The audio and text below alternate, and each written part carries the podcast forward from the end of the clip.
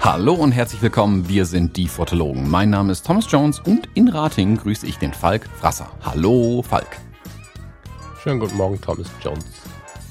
Bei dir bimmelt der Tee? Ja, nicht die. Der Tee, wie kommt's? ja, ich habe jetzt, äh, wie war das bei Facebook gestern? Ich kann mit Kaffee nicht umgehen. Ich habe das noch nicht so richtig verstanden, ob ich hier immer zu laut schlürfe oder was. Aber diesmal ist es Tee, ja. genau, du bist gesundheitlich ein bisschen angeschlagen, also nicht wundern, ähm, wenn die Tonqualität beim Falk abnimmt mit der Zeit. Die und die Aufmerksamkeit und die Stimmqualität ja. und irgendwann einfach Schnarchen anfängt und umfällt. Ja, das kann sein. Farina hat auch noch Homeoffice, also wir sind hier quasi in Corona-Täne tatsächlich und ähm, ja, deswegen ist Farina auch im Homeoffice und kann sein, dass sie mal durchs Bild läuft oder telefoniert oder so. Ich habe ihr ähm, hart eingeprügelt, dass sie bitte im Sinne des Datenschutzes keine Patientendaten durch den Raum suchen rufen soll. Ja, mhm. müsste irgendwie mit klarkommen heute. Ist, ähm, ich habe gerade eine Stunde gebraucht, um mich vorzubereiten, um hier reden zu können. Mit Tee und Duschen und Machen und Tun. Ja, jetzt bin ich am Start. Sehr gut, sehr gut.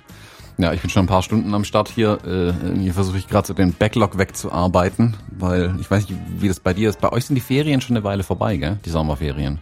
Mhm. mhm. Also bei uns sind die jetzt eine gute anderthalb, zwei Wochen rum.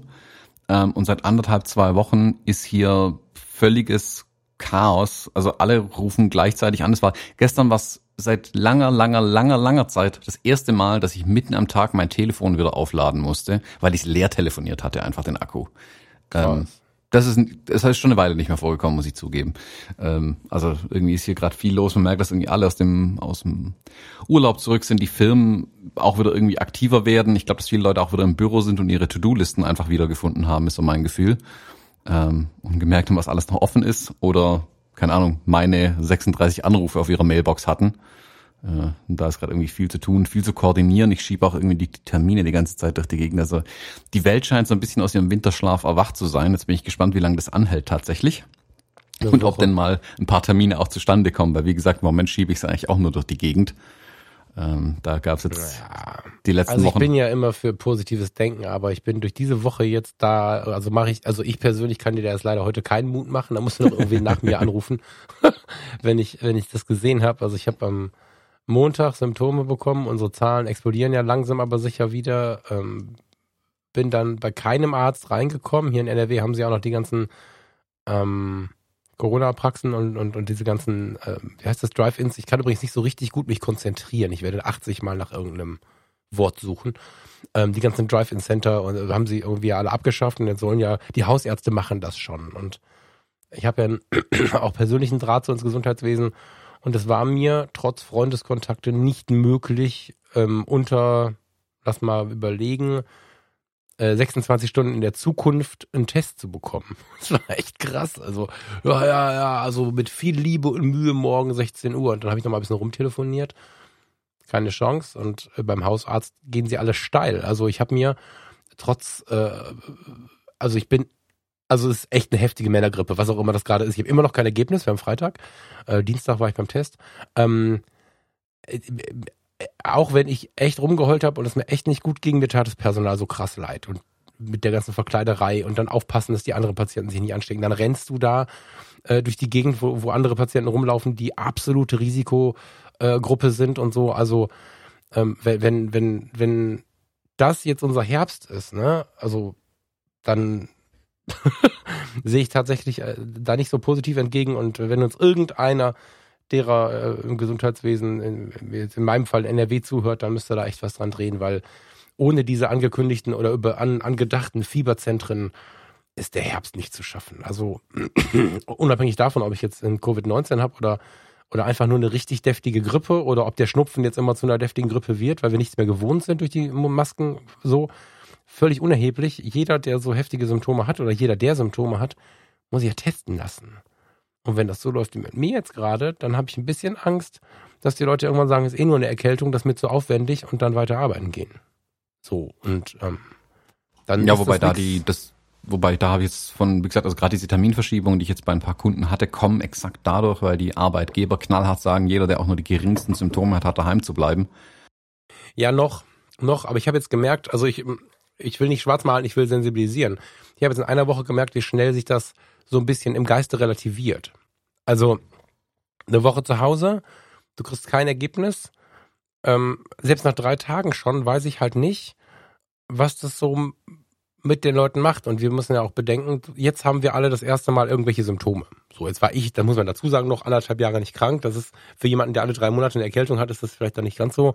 Aber jetzt kriegen wir unsere erste Herbstgrippe, unsere erste Herbsterkältung und inzwischen ist der Fieber, das Fieber ja nicht mal mehr das einzige Leitmittel. Früher haben wir gesagt, nur bei Fieber melden. Das ist ja vorbei. Es gibt ja diese ganzen Geschichten mit nur Halskratzen und so. Das heißt, theoretisch musst du dich bei jedem Halskratzen melden und einen Test machen. Und ähm, was das mit den, mit den Hausärzten und mit den Testzentren und so macht, das kann ich jetzt mal nachvollziehen. Und ähm, wenn da nicht nachgezogen wird, dann ist der Herbst äh, ziemlich ruhig. dann haben wir wieder so einen ruhigen Herbst, wie wir einen ruhigen, was war das, Mai, März, April, Mai hatten. Also, ja, weißt du, ich meine, also es ist einfach so ein riesiger Aufwand. Und äh, wenn du jetzt so einen Aufwand für jeden, der den Schnupfen, also ich untertreibe das jetzt ganz bewusst, der einen Schnupfen bekommt, treiben musst, dann weiß ich auch nicht, wie das funktionieren soll. Dann hast du auch keine Termine mehr. Also dann, dann kann ja keiner mehr arbeiten. Das ist ja genau. Ich weiß ja, hörst du denn, Flickenteppich an Aufgaben so. Hörst du den Drosten-Podcast noch? Ja. Also ich muss gestehen, jetzt die letzte Folge nicht, aber sonst ja. Also schon ein paar Episoden her, da hat er so einen, äh, einen Vorschlag gemacht, dass ich gebe es vermutlich genauso mies wieder, wie er immer sagt, dass alle alles mies wiedergeben, was er so sagt. Aber er hat so ein, sagen wir mal, ein angepasstes ähm, Testen vorgeschlagen, um über Herbst und Winter zu kommen, oder eine angepasste Vorgehensweise vorgeschlagen. Also dass man nicht mehr A, dass nicht alle sofort zum Testen rennen müssen, weil die Kapazitäten halt auch begrenzt sind, selbst bei uns. Also wir testen ja unglaublich viel und irgendwann ist halt auch da mal Ende. Und er hat ja auch vor, also auf Basis der Erkenntnisse, die man jetzt gewonnen hat, ähm, ist es ja grob wiedergegeben so, wenn bei dir jetzt Symptome auftauchen, bis du dann im Test, also bis du einen Termin im Testzentrum bekommst, dort dann warst, zurück und dann dein Ergebnis bekommst, ist bei dem Großteil der Leute die Ansteckungsphase bereits rum. Also dann ist Aber es eigentlich schon Kette wieder gut. Dann unterbrechen, ne? ja. Genau, und er sagt halt auch, das dass ja, man dann auch du musst ja die Kette ran, ne?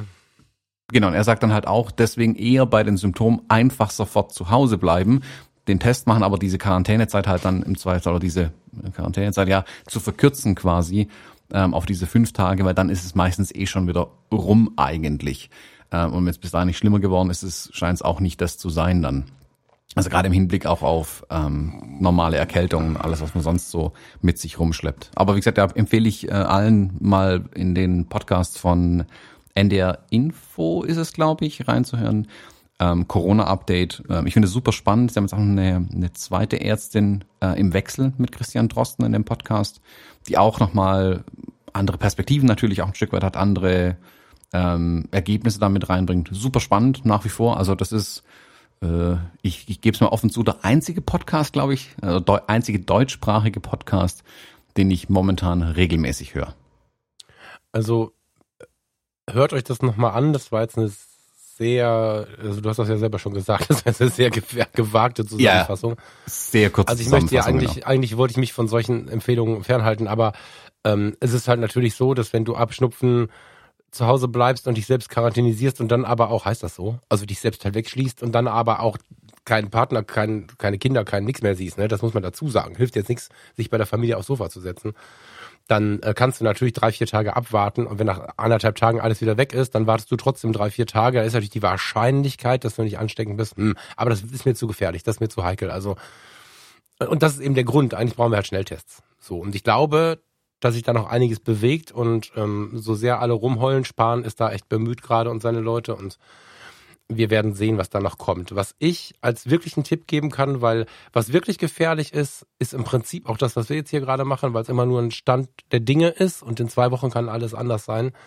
Früher haben wir auch gesagt, nur bei Fieber und ähm, das ist auch wieder relativiert.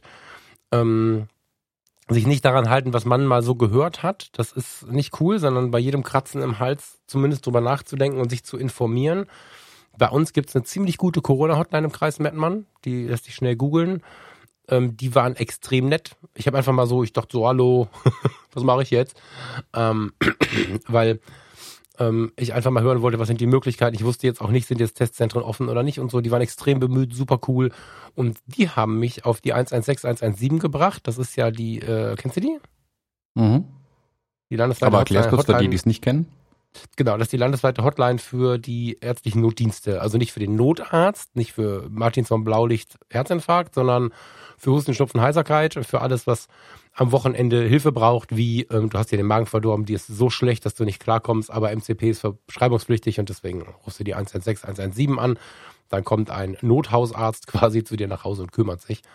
Die haben auch alle möglichen Antworten auf äh, offene Kliniken, offenen Apotheken und sowas. Das ist eine Hotline. Die Nummer mit den Elfen ist jetzt da. Der neue Spruch, den finde ich ein bisschen komisch. Die haben eine Corona, wie nennen sie es selber? Ein Covid-Guide zur Corona-Verdachtsfallprüfung. Das Ding ist gut. Also, habe ich so empfunden. Together Against Corona. Du klickst da drauf, Corona-Guide starten.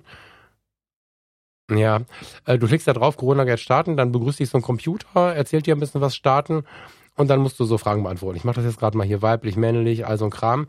Und dann, äh, wie lange du Symptome hast und dann fragt der wirklich ganz, ganz, ganz, ganz, ganz dezidiert ab, nach Tagen, Wochen, äh, Monaten, äh, wie alt du bist, wie alt deine Symptome sind, wann sie aufgetreten sind. ähm, Und, und die Symptome fragt er ab, dass du glaubst, man kann doch gar nicht so viele Symptome haben. Du stellst aber fest, ich habe sie alle. Das heißt, diese Abfrage ist so genau, da kann halt der Arzt, der jetzt ja in, in, im Moment, dem Moment digitaler Arzt ist, kann so viele Zusammenhänge gar nicht schnallen. Und er rechnet im Hintergrund die Wahrscheinlichkeit nach den aufgetretenen Fällen, wie es beschrieben wurde. Ne, also wenn ich jetzt positiv getestet werde, werde ich ja auch abgefragt, was jetzt meine Symptome sind und so weiter und so fort. Also wenn jetzt heute ein positiver Test kommen würde, müsste ich mich ja noch dem Gesundheitsamt auseinandersetzen und die würden mich dann nach meinem Verlauf fragen halt. Und das fließt alles da ein.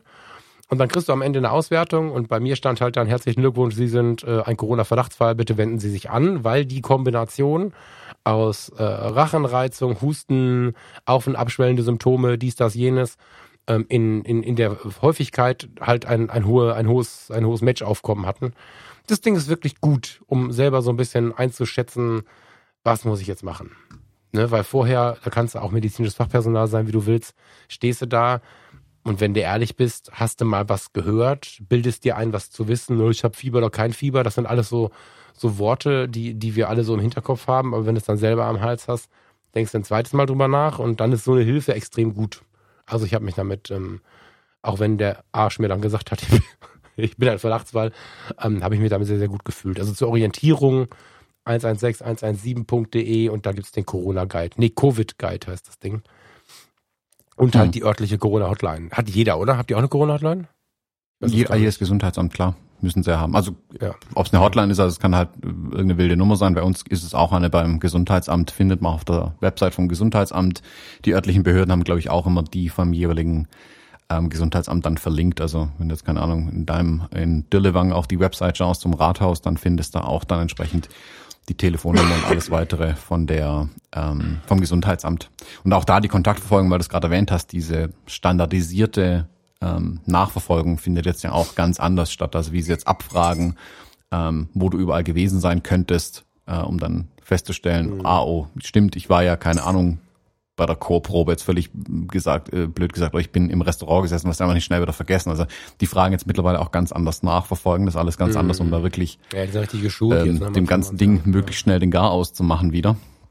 Äh, also man merkt, dass es viel, viel ähm, ja, wie, wie, die Tage habe ich festgestellt, dass wir einfach schon so weit drin sind in der Kiste, dass es ordentlich designtes, gelayoutetes Informationsmaterial gibt, die äh, Genau. bei Ärzten zum Beispiel rumliegen. Das fand ich dann ein interessantes Zeichen, weil das ging ja am, am Anfang waren ja alles irgendwelche Handfresszettel, die überall hingen quasi. Ja, ähm, und mittlerweile ist es halt auch schon so lang die ganze Kiste, dass es ordentlich Informationsmaterial gibt und auch die Prozesse standardisierter sind. Also ich bin auch echt gespannt, wie sich das dann äh, mit in den Winter rein entwickelt, ob das dann mh, durch die, ich sag mal, Standardisierung und dass es alles in Prozesse geleitet wird, ob das dann alles ein bisschen in geordneteren Bahnen läuft.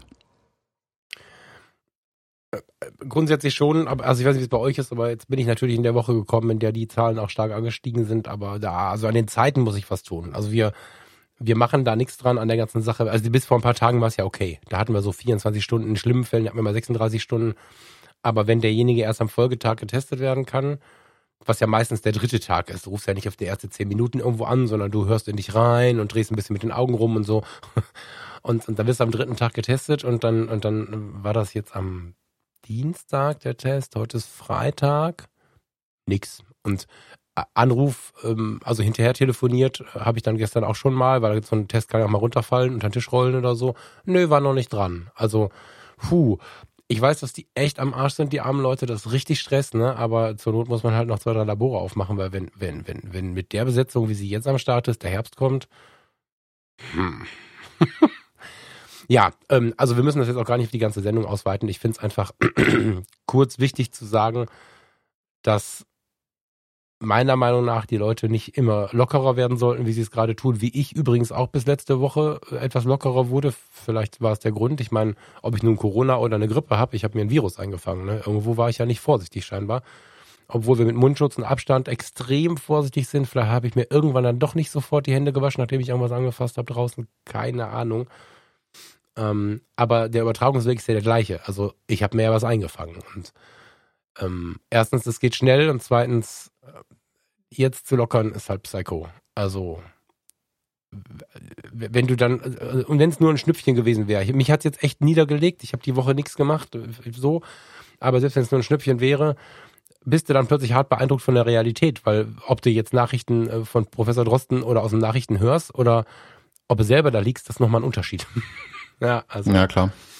Ja, ja wie gesagt, ich glaube schon, dass die, ähm, die, der relativ milde Zustand, den wir ja erreicht hatten, bei vielen einfach dazu geführt hat, dass man ähm, weniger vorsichtig geworden ist. Also wie gesagt, mhm. draußen laufen Leute rum, alle sind fröhlich in der Stadt unterwegs, Juhutrara und erst im Laden merkten, oh, alle tragen wieder, wieder, ja, wieder Masken auf einmal.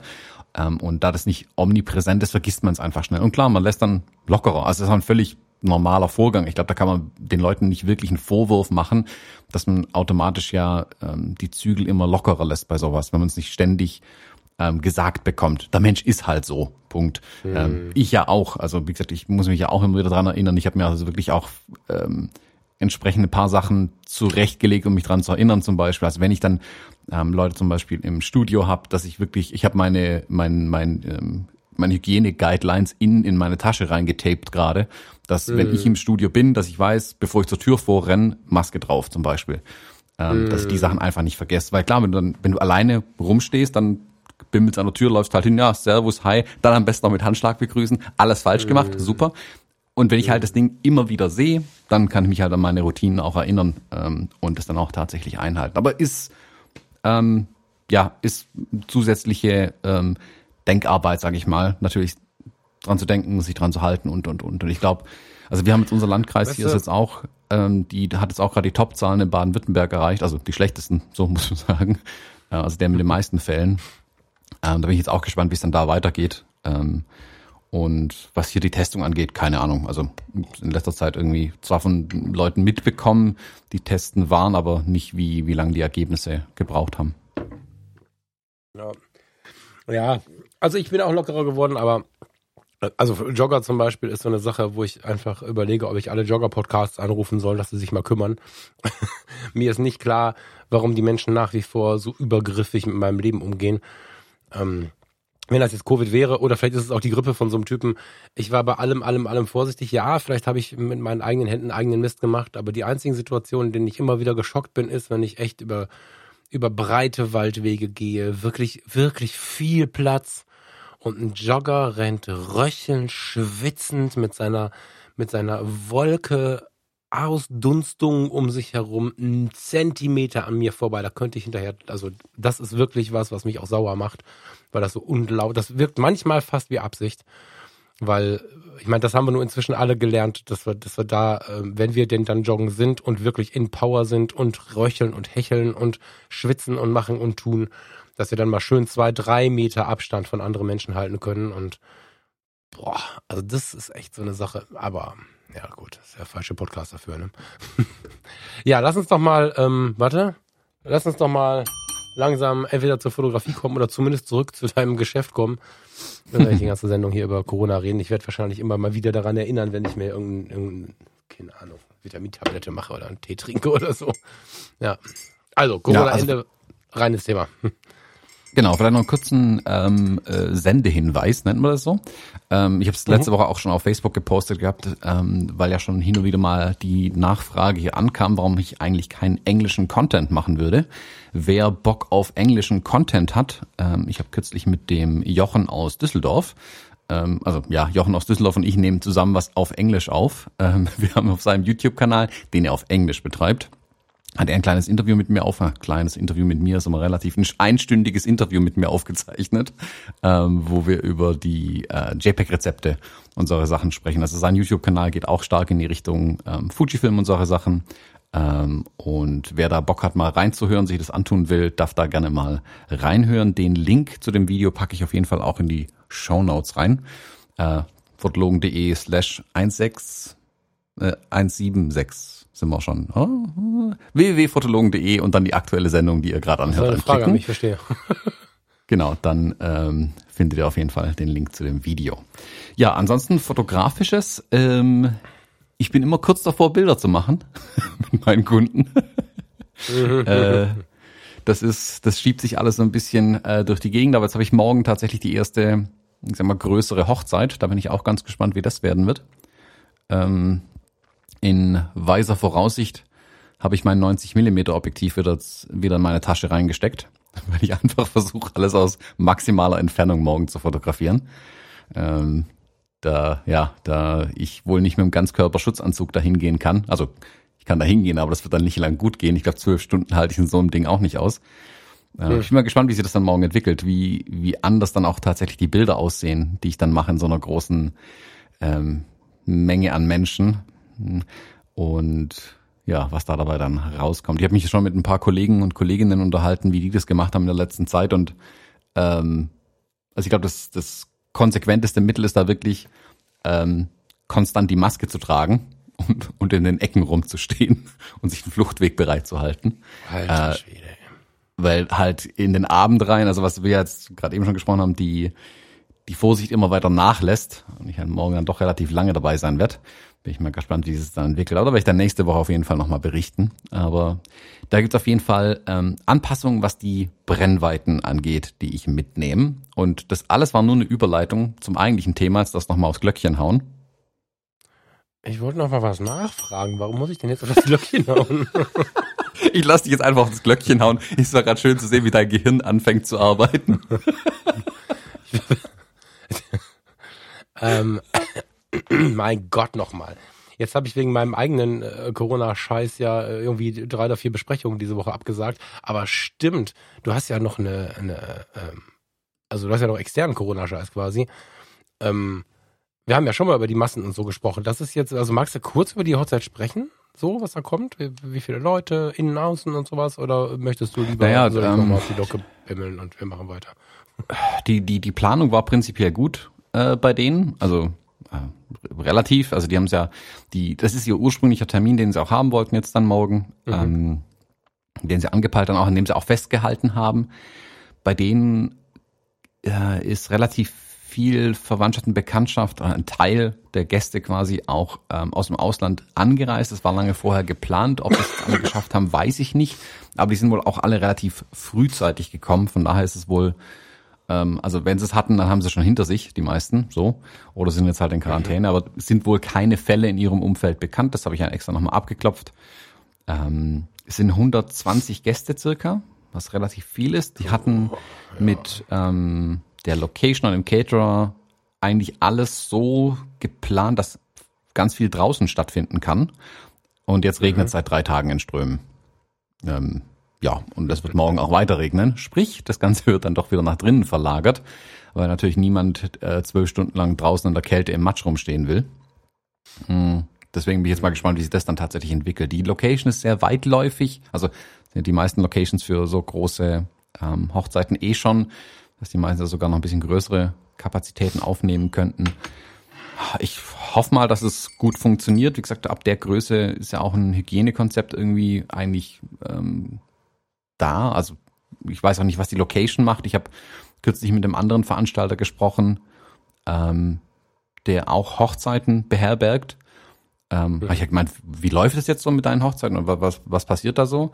Was machen die Brautpaare? Und hat er gesagt, es ist ihm völlig wurscht, was die Brautpaare machen. Ähm, er hat nochmal einen riesigen Korb äh, Masken gekauft, also alle einzeln eingetütet, die er dann austeilen kann im mhm. Zweifelsfall. Er hat ähm, je in alle zwei Meter steht ein Desinfektionsspender. Äh, er hat gemeint, er will das so sicher wie möglich gestalten, weil er will auf gar keinen Fall, dass ihm der Laden zugemacht wird. Sehe ich ein. Mhm. Also da sind jetzt auch die, also die guten Betreiber von solchen Locations.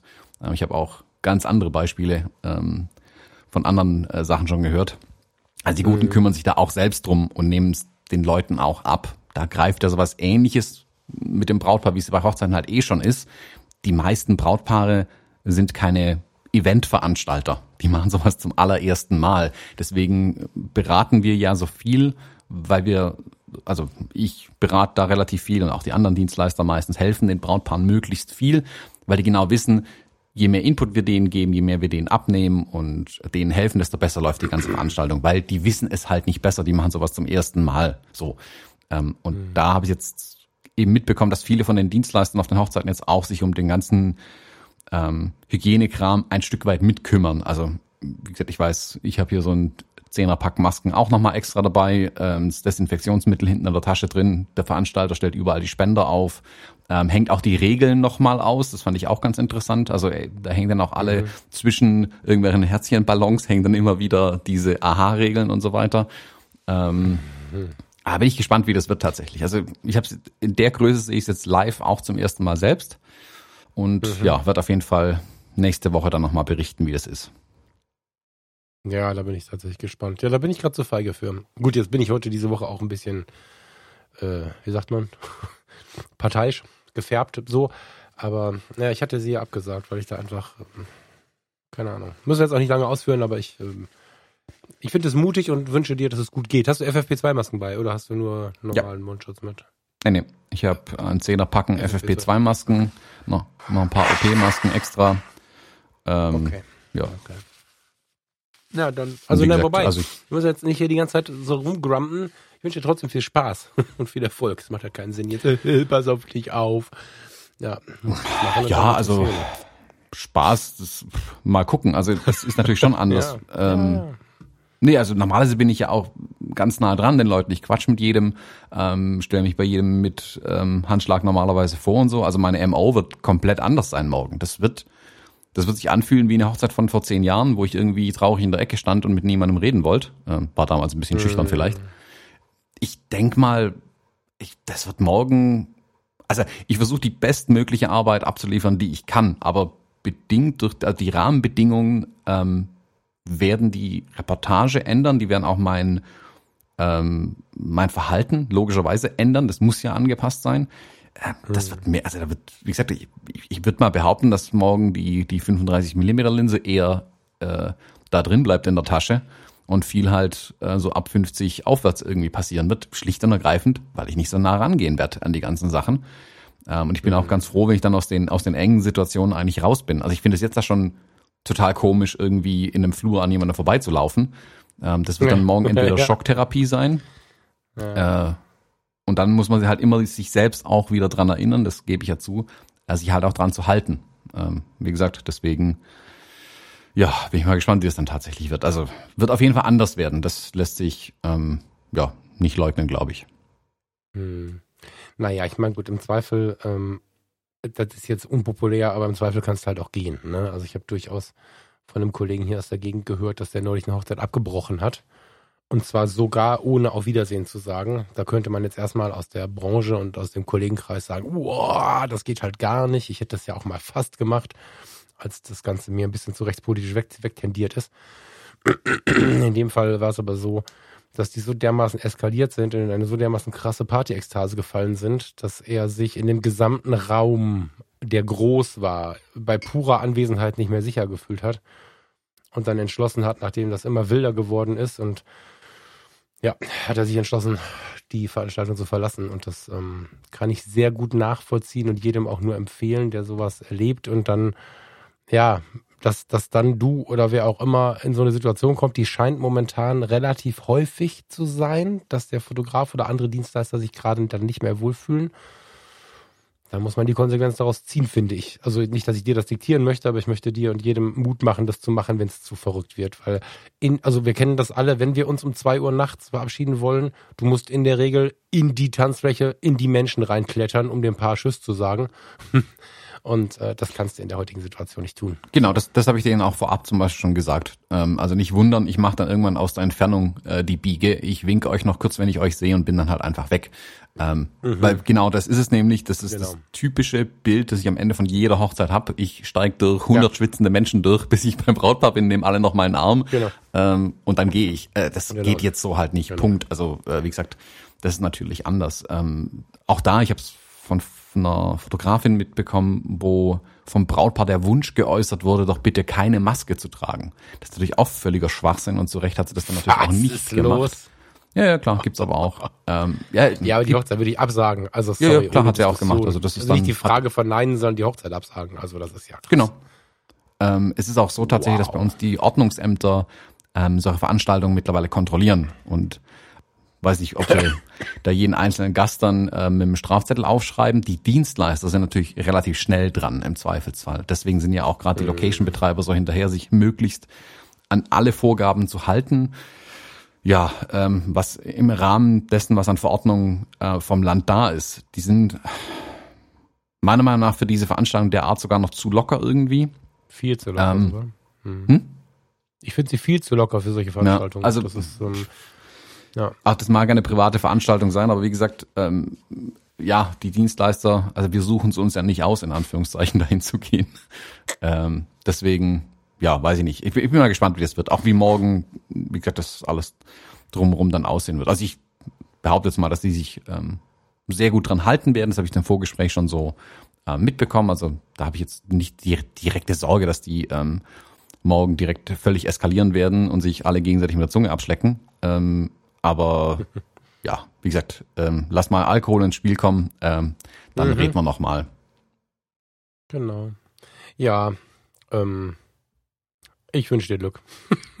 ich mhm, danke. Also ich, ich könnte jetzt noch eine Stunde drüber reden, ich weiß aber nicht, ob das ähm, irgendwo zu führt, weißt du? Also ich ähm, ich versuche mich da gerade zu bremsen, weil ich auch innerlich dann anfange, so ein bisschen nervös zu werden und, und eigentlich dann, also lass uns lieber, lass mich lieber nochmal, also wünschen wir dir viel Glück und witzig ist ja, dass unser heutiges Thema gar nicht passt. Also gar Stimmt. nicht. Ne? Also wenn ich jetzt hier noch fünfmal drauf drücke, passt unser Thema 0,0 zu dem Hinweis, zumindest in meiner Sichtweise, Abstand halten zu müssen, weil, ähm, weil wir wollen heute über Brennweiten sprechen. Wir wollen heute mal anfangen, immer mal wieder so ein fotografisches Fixthema mit reinzubringen. Kann man das so sagen? Also, dass wir uns eine Brennweite zuwerfen die Woche vorher und dann jeder für sich einfach mal guckt, wie sieht er das, was, was, was empfindet er dazu oder ein Objektiv, eine Kamera, was auch immer, also irgendein fotografisches Thema und das äh, halt jetzt hier mal zusammen bequatschen, da müssen wir uns jetzt mal reingrooven. Ich habe da Bock drauf und passend äh, oder auch unpassend zu Corona haben wir heute 24 Millimeter als Brennweite rausgesucht, als äh, bezogen auf Kleinbild. Und ja, ich habe festgestellt, ähm, das ist für mich eine absolute Porträtbrennweite, auch wenn manche jetzt so ein bisschen Fragen gucken werden. Hat aber den Nachteil, dass bei 24 Millimetern sitze ich den Leuten halt im Gesicht. Das ist jetzt. Da bin ich mal gespannt, wie wir diese Episode rocken in Corona-Zeiten, lieber Thomas. Mhm. Ja, genau. Also wir hatten uns schon ganz lange vorgenommen, eigentlich mal über einzelne Brennweiten tatsächlich zu sprechen ähm, und die so ein bisschen zu erörtern. Ähm, die, ich finde es auch total spannend, wie gesagt, also ähm, ist ja nicht so, dass eine Brennweite für ein Genre nur geeignet ist und nur für eine Sache geeignet ist und das dann mal ein bisschen zusammenzuwerfen, auch ein bisschen ähm, Feedback dann von den Hörerinnen und Hörern zu bekommen, für was die die Brennweiten einsetzen. Also hättest du mir zum Beispiel vor, keine Ahnung, fünf, sechs Jahren gesagt, äh, 24 Millimeter und Porträt, hätte ich auch nur laut gelacht ähm, mhm. und äh, dich gefragt, ob du noch alle Tassen am Helm hast. Ähm, so ändert sich die Meinung äh, natürlich auch zu solchen Brennweiten, auch wie man damit umgeht und so weiter. Deswegen finde ich es total spannend, ein, einfach mal so ein bisschen einzutauchen und ganz dediziert eine Brennweite uns vorzunehmen. Ähm, du hast jetzt gerade eben Porträt gesagt und ich glaube, dass da die ein oder anderen schon große Fragezeichen über den Kopf haben. Magst du mal kurz ein bisschen erzählen, wie du eine 24 Millimeter Linse bei einem Porträt einsetzt und wie man sie vielleicht auch nicht einsetzt? Ja, gerne. Also erstmal, bei, also ich glaube, eine kleine Einsortierung ist ganz gut. Ne? Ich finde das gar nicht so verkehrt, wenn man das alles nochmal so ein bisschen wiederholt. Mit 24 mm sind wir, was die Weitwinkelbrennweiten angeht, im untersten Level. Also alles, was weiter ist, ist schon Ultraweitwinkel. Das heißt, 24 mm ist schon sowas für den, der gerne mit den Grenzen spielt. Da musst du schon, was schon Arsch in der Hose, um damit überhaupt irgendwie loszuziehen, finde ich. Ich habe da auch einen riesen Respekt vor und ich bin bei weitem kein Fachmann für 24 mm. Ich bin aber stark interessiert und habe sie auch immer mal wieder eingesetzt. 24 mm respektive 16 mm bei Fujifilm, bei Nikon, bei Canon ist auch fast das gleiche. Wir nehmen das jetzt mal in einen, in einen Topf. Die Sensorgrößen sind ja leicht unterschiedlich, aber wir sprechen jetzt nicht so technisch, dass wir das klein dividieren wollen, was mit den Bildwinkeln los ist und so. Vom groben Bildeindruck empfinden wir 24 mm Kleinbild wie 16 mm mit deiner Kamera, Thomas, richtig? Genau. So, das zeigt ja jetzt auch nochmal ein bisschen verstärkt, wovon wir hier reden. 16 Millimeter und dann halten wir die auf Menschen drauf. Hi. da muss man halt schon ein bisschen aufpassen. Ne? Ich finde aber, bevor ich an den Menschen gedacht habe, habe ich mit einem 24 Millimeter Objektiv einfach immer nichts fotografiert. Also so das berühmte 2470 oder im Moment habe ich das 2405 äh, L von Canon 24 Meter Millimeter war für mich, auch wenn ich äh, von Rübke, Jaworski und Co. Äh, natürlich leierweise diesen, diesen immer sich wiederholenden Satz, äh, Vordergrund macht Bild gesund und sowas alles im Kopf hatte. Ich finde 24 Millimeter unfassbar schwer zu handeln. bei der Landschaft, bei der Architektur, bei allem. Also beziehungsweise ich kann damit ein Foto machen, aber ob es dann schön ist, ist halt die Frage. Und da Spannung reinzubringen, ist wirklich nicht so einfach. Das ist mit den Jahren dann besser geworden, weil ich es immer wieder spannend fand. Und ich habe nie an die Porträts gedacht. Und dann habe ich über die Sigma Art Serie, die finde ich unfassbar spannend, die Objektive, habe ich irgendwann das 2414 Art gefunden, also entdeckt und dachte, wow, 24 mm mit Blende 1.4 und habe dann bei meinem örtlichen Fotodealer hier bei Fotopost in Rating äh, mal ein 2414 auf meine Kamera gesetzt und habe gedacht, Alter. und habe da auch einfach mal auf ein, zwei, drei Menschen äh, zugehalten, die da für bezahlt wurden, dass sie da verkauften. Also die mussten das ertragen. und war schwer beeindruckt, wenn man denn mit dem Hintergrund, mit Linien, mit all dem Komplettpaket spielt, wie beeindruckend man damit fotografieren kann. Du musst allerdings, ne, also bei meinem 135er habe ich es einfach. Ich brauche einen Kopf, einen Mensch und fertig. Der Hintergrund ist immer platt. Also da, das sind Nuancen, die sich unterscheiden. Bei Schwarz-Weiß erst recht. Bei 24 mm muss im Prinzip der gesamte Hintergrund äh, Pinterest und Instagram fähig sein. Das ist äh, so, auch wenn es verschwimmt, ein 1,4er stellt schön frei. Trotzdem muss es halt passen, die Linien müssen passen und so. Aber genau das führt ja dazu, dass du dich ein bisschen mehr wieder mit der Fotografie beschäftigst. Und deswegen feiere ich gerade die 24 mm und gleich am Ende mache ich auch nochmal einen kleinen Ausrutscher nach oben. Du musst halt nur ein bisschen was beachten. Ne? Also wenn du jetzt einfach nur wenn du mit 50, 80 Millimeter leicht von oben fotografierst, dann hast du einen leicht schlankeren, vorteilhafteren Menschen. Wenn du mit 24 Millimeter von leicht oben fotografierst, hast du ein Problem. Hast das sieht nur Aliens mit riesigen aus. Köpfen. Genau, ne? Also ich glaube, du hast mal so ein geiles Bild von der, von der Lila gehabt, wo du die so von oben fotografiert hast. Das Bild ist super, super, super, super süß. Aber wenn du das mit Menschen machst, ist es ganz schön gemein. Ne? Wenn du frontal als, als Frontalporträt jemanden nimmst, hast du in der Regel ein Problem mit der Knollennase, wenn du zu nah rangehst. Du musst also sehr, sehr viel experimentieren, musst das Gesicht ein bisschen in so eine diagonale Linie schieben, musst gucken, wo ist meine Schärfeebene, wie liegt die ähm, Gesichtsplatte, also die Wangenknochen, wie liegen die jetzt, kann ich die sehen? Das ist ganz schlau, wenn man so ein bisschen zur Seite dreht und so. Also es braucht wirklich so eine gewisse äh, Beschäftigung und, und auch ein bisschen Spiel und dann kannst du dir zehnmal vornehmen, das kann man nicht machen und am Ende hast du es dann doch gemacht und es funktioniert plötzlich. Also 24 mm braucht richtig, richtig Liebe, aber das macht mega Spaß. Ähm, ich finde, das ist das Reizvollste, weil es einfach so viel ja, weil es einfach so viel Power braucht, ne? so viel Beschäftigung, aber nicht im Sinne von, ich baue jetzt 48 Blitze auf und baue Stative und Ausrechnen und Kram, sondern du, du bewegst dich um dein, äh, dein Model, deinen Menschen, deinen Kunden, deinen Freund, was auch immer, bewegst du dich drum herum und schleichst um ihn herum auf der Suche nach dem geilsten Bild. Das finde ich halt richtig interessant. Ähm, Habe ich neulich, wo ich da so ein bisschen wach drauf wurde, tatsächlich, Monat, zwei, zweieinhalb, Nee, es ist länger her, es war vor dem Shutdown. Guck mal, so schnell geht das. Also vor dem Shutdown war es so, dass wir uns ähm, im Park zum, zum Fotografieren getroffen haben, im japanischen Garten hier in Düsseldorf. Und da habe ich erst sehr viel aus Gewohnheit mit meinen Telebrennweiten gemacht.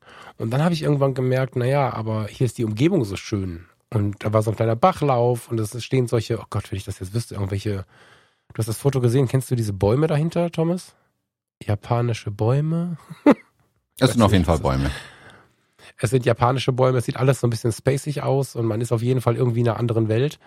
Und dann habe ich einfach mal äh, das 2405 rausgeholt, was für so einen Job ja auch eigentlich nicht das Objektiv der Wahl ist und habe es mal auf 24 Millimeter äh, rausgerissen und war extrem erstaunt. Erstens, wie spannend das überhaupt möglich ist, das, äh, einen Menschen und die und die Landschaft so zusammenzubauen und dass es dennoch selbst bei Blende 4 eine Freistellung gab, hat mich auch überrascht. Zwar keine sehr sehr starke, aber wie ich finde eine harmonische.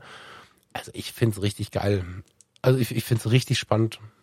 So jetzt zu Corona kann ich mich da nicht reinsetzen so richtig tief wegen der Abstandsgebote, aber ich sehe, dass das ähm, dieses Weitwinkelding wird bei mir gerade ein bisschen lauter im Hinterkopf. Mit 35 habe ich das schon ein bisschen lauter gehabt, aber bei 24 war das bislang nicht so meins. Hm. Ja. Nee, also ich finde die, ich habe vorhin mal so einen so einen Scan über meine ähm, Bilder gemacht, die ich in letzter Zeit geschossen habe, wie oft das 16er vorkommt. Fast gar nicht, aber das erklärt sich, wie du gerade eben mhm. gesagt hast, einfach durch das letzte Dreivierteljahr oder halbe Jahr jetzt.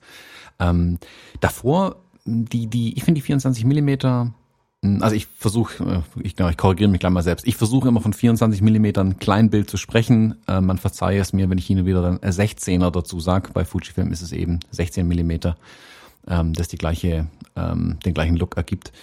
Ich habe mal so ein bisschen drüber geschaut. Ich habe sogar geguckt, äh, wann ich mir das Objektiv gekauft habe. Und ich habe mir das gekauft, weil ich auf den Hochzeiten auf der Tanzfläche ähm, die Bilder anders haben wollte. Also auch da mhm. ähm, in anderen Zeiten bin ich mal während der Party dann mitten in der Tanzfläche gestanden, Blitz in einer Hand, Kamera in der anderen Hand und ähm, habe da in die Leute rein fotografiert, wie die tanzen, tun und machen und habe mit so Wischern und ähm, langen Bre äh, Belichtungszeiten da also die Stimmung auf der Tanzfläche eingefangen. Und ich finde, das geht tatsächlich ganz gut mit so einer ähm, mit so einer äh, weiten Brennweite, mit so einem Weitwinkel weil du A viel drauf bekommst und ich reiß da bewusst sogar die Blende zu, also Blende 5, 6 ist da eher so der Standard dann bei mir, ähm, weil du relativ viel drauf bekommst. Ich isoliere durch den Blitz natürlich ein Stück weit mein, mein ähm, Objekt raus, das ich fotografiere, also den Menschen, den ich direkt vor mir habe, den DJ hinter seinem Pult oder was auch immer.